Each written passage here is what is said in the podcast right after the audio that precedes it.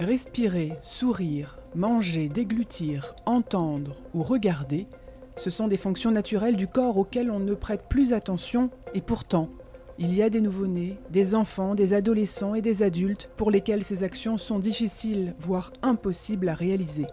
À l'origine de ces difficultés peuvent se trouver des maladies rares. Avec ce podcast, nous partons justement à la rencontre de la filière tête-cou, spécialisée dans les malformations de la tête, du cou et des dents un réseau qui se mobilise pour nous informer sur ces maladies, les avancées de la recherche et parler du vécu des malades, des malades souvent confrontés au regard des autres. Bienvenue dans Mots de tête, le podcast proposé par la filière de santé maladies rares Tête-Cou. La microsomie crânio-faciale. De quoi s'agit-il? Quels troubles causent-elles chez le patient et comment les prendre en charge? Dans cet épisode, le docteur Eva Galliani, chirurgien maxillofacial à l'hôpital Necker, vous apporte des réponses. Ensuite, pour aller plus loin et tout savoir des avancées de la recherche, retrouvez le professeur Natacha Kadlub, également chirurgien maxillofacial et chercheuse à l'hôpital Necker. Et enfin, écoutez le témoignage de Gabi, 16 ans, qui est atteinte du syndrome de Goldenhar, une forme de microsomie crânio-faciale. Ensemble, nous parlons du vécu de la maladie. Épisode 1 Le professionnel de santé. Je suis docteur Eva Galliani, euh, praticien hospitalière à temps plein dans les centres de référence des fonds et malformations faciales dirigés par le professeur Arnaud Picard à l'hôpital Necker dans les services chirurgie maxillofaciale et plastique. Donc aujourd'hui, docteur, nous allons parler de la microsomie crânio-faciale, ou plutôt des microsomies crânio-faciales, car il s'agit d'une pathologie qui recouvre plusieurs réalités La microsomie crânio-faciale, c'est un commun dénominateur de plusieurs syndromes et malformations faciales. Elle peut être unilatérale, mais aussi bilatérale quand c'est unilatéral, en général, c'est sporadique. Ça veut dire que cet enfant ne va pas transmettre à ses enfants la malformation. Quand c'est bilatéral, alors déjà la forme, ça peut être plus sévère cliniquement, avec des troubles fonctionnels plus importants. C'est plus souvent héréditaire. Et euh, bilatéral, ça peut être aussi symétrique ou asymétrique. Après, on peut avoir des malformations qui s'ajoutent au niveau du visage, des anomalies comme les fentes labiopalatines ou les fentes vélopalatines. Et on peut avoir malheureusement aussi des signes associés congénitales extrafaciales, que c'est surtout les vertèbres, les côtes, les anomalies cardiaques, mais ça peut être aussi les extrémités, ça c'est les plus fréquentes, et puis moins fréquentes, c'est les anomalies pulmonaires, urinaires et gastro-intestinales. Donc du coup, ça va ajouter une lourdeur à la prise en charge de l'enfant. Quand en fait à la microsomie hémifaciale, il s'ajoute d'autres anomalies euh, congénitales, quelles sont les anomalies euh, palpébrales, oculaires et vertébrales et costales, et en plus des fontes labiopalatines. Là, on rentre dans le syndrome de Goldenhar et euh, ça rentre dans ce qu'on appelle un spectre oculo-auriculo-vertébral. Donc, euh, on appelle les microsomies craniofaciales, mais on peut retrouver aussi d'autres nombreuses euh, dénominations, telles que microsomie hémifaciale, syndrome des premiers et deuxième arc branchial. Aussi, on peut retrouver dysplasie ou dysostose automandibulaire, mais aussi dysplasie latérofaciale parce que l'oreille et l'hémimandibules, l'hémimâchoire euh, inférieure, c'est latérofacial. Donc si je comprends bien, est-ce qu'on peut dire, pour euh, résumer un peu, pour simplifier peut-être plus, est-ce que c'est ce qui concerne toutes les malformations euh, sur une partie nommée du visage, pour qu'on puisse visualiser le mieux possible? Est-ce que vous pouvez m'expliquer quelle est la partie du visage qui est concernée par ces malformations? Alors, les structures anatomiques qui peuvent être atteintes, c'est l'oreille externe, donc le pavillon auriculaire, et l'oreille moyenne, où il y a la chaîne ossiculaire, qui est députée à l'audition des transmissions. Après, euh, on peut avoir des appendices euh, préauriculaires euh, qui sont des petites excroissances en fait cutanées avec un support quelquefois cartilagineux qui se positionnent entre l'oreille et les coins de la bouche. On peut avoir un défaut de développement des muscles masticateurs, de la glande parotide, que c'est la glande salivaire qui c'est devant l'oreille, du nerf facial, qui donne la motilité de notre visage. Et donc, on peut avoir un défaut de fermeture des paupières et une obliquité des lèvres parce qu'en fait, elle est plus faible, la motilité des euh, côtés à temps au niveau des lèvres. Et puis, on a la mâchoire inférieure euh, et euh, à l'intérieur de la bouche, on peut voir aussi un demi-langue plus petite, un palais, un demi-voile un petit peu plus court, mais c'est des cas un petit peu plus sévères. Mais c'est ça, c'est les structures anatomiques qui peuvent être impliquées. Est-ce qu'on sait quelle est l'incidence de cette pathologie? Est-ce que l'on a des chiffres ou non? Sur ce type de pathologie en France Alors, euh, puisque c'est une euh, pathologie avec une expressivité en fait clinique très variable et il y a plusieurs syndromes qui peuvent être associés et qu'il peut avoir comme base la microsomie crânio-faciale, on dit qu'il y a une incidence entre 1 sur 3000 et 1 sur 5000 naissances. On va parler, si vous voulez bien, docteur, du diagnostic. à quel moment peut-on poser le diagnostic de cette pathologie est-ce que euh, ce moment est toujours le même? Alors, bien sûr, c'est à la naissance parce que c'est une malformation congénitale donc à la naissance, elle est déjà présente.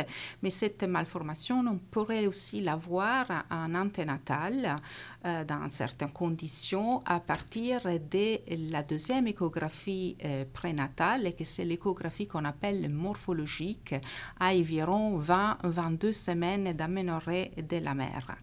Parce que c'est à ce moment-là que ces structures elles devraient être déjà formées dans le fœtus et qu'ils sont formés, mais ils ont des anomalies et on peut les détecter.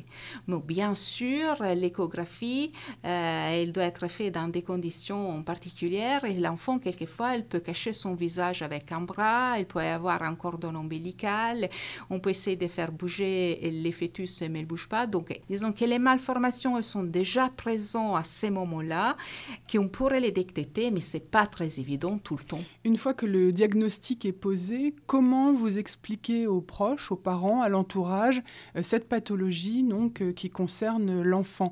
Euh, Quels sont les mots que vous employez? Comment vous expliquez aux proches la maladie de leur enfant? Alors déjà, on leur dit que c'est une malformation congénitale, c'est pas une maladie, c'est pas quelque chose qui fait mal et c'est pas que ça va s'aggraver avec la croissance. On explique aux parents qu'est-ce qu'il a son enfant, quelles sont en fait les anomalies du visage présentes. Quand on a des anomalies du visage, après, on peut avoir aussi des troubles fonctionnels. Donc, dans ces cas-là, dans la microsomie crânio-faciale, eh il y a l'oreille moyenne qui les attend, donc on peut avoir un défaut de transmission. On peut avoir, bien sûr, des troubles de l'articulé dentaire parce que la mâchoire inférieure, sur la mâchoire inférieure, il y a les dents, donc ça dépend comment elle, elle est, cette mâchoire, la malformation de la mandibule, qu'on appelle mandibule, et comme les dents les dents se positionnent avec les dents antagonistes supérieures et donc euh, une prise en charge aussi orthodontique, maxillofaciale et euh, quelquefois ça peut être associé aussi des anomalies de la pommette, des anomalies aussi de l'orbite qui donc elles vont aggraver la symétrie faciale de l'enfant.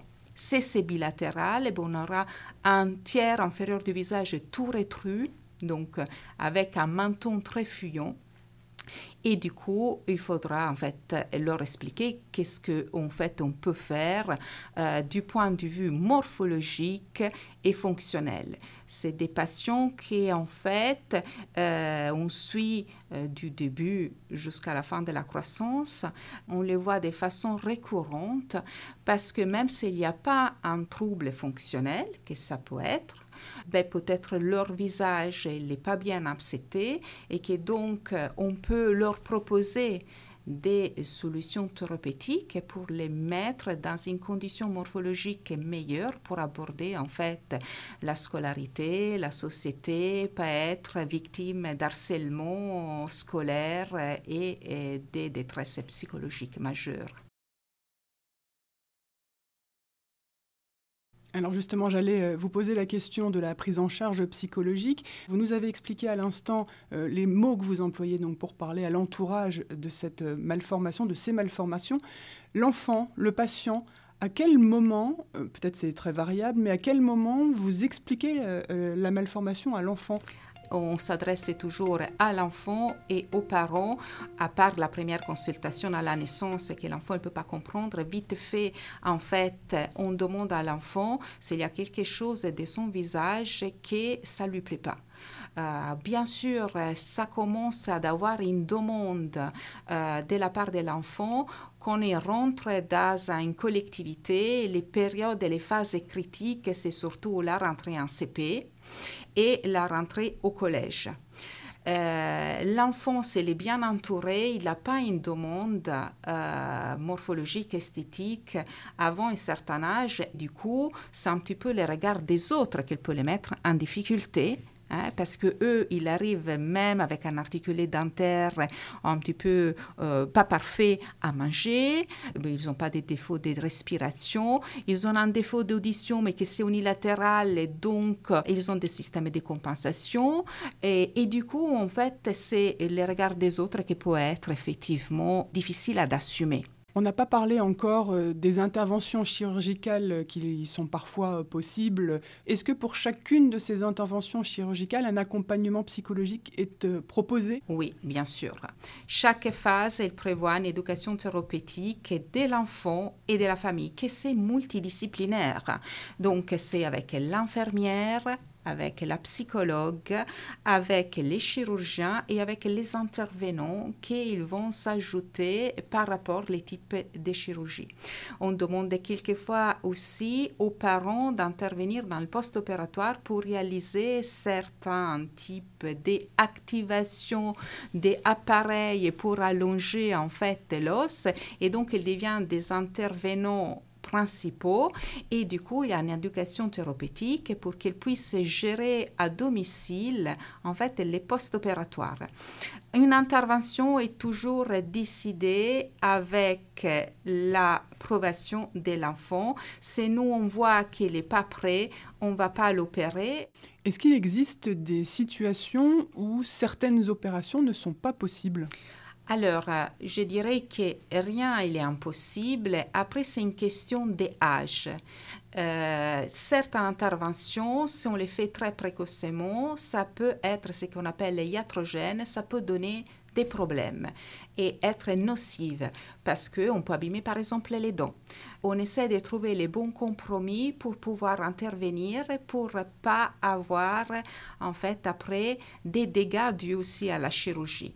Donc tout est possible, mais dans des moments qui sont plus dus en fait à la croissance de l'enfant. La période où l'enfant lui-même il commence à être demandeur, nous on peut apporter en fait une réponse, une intervention pour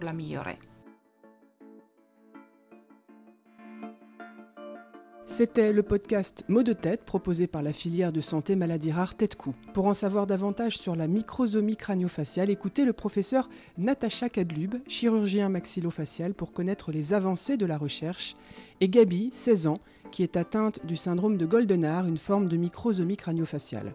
Ensemble, nous parlons du vécu de la maladie. Retrouvez-nous sur toutes les plateformes de podcast.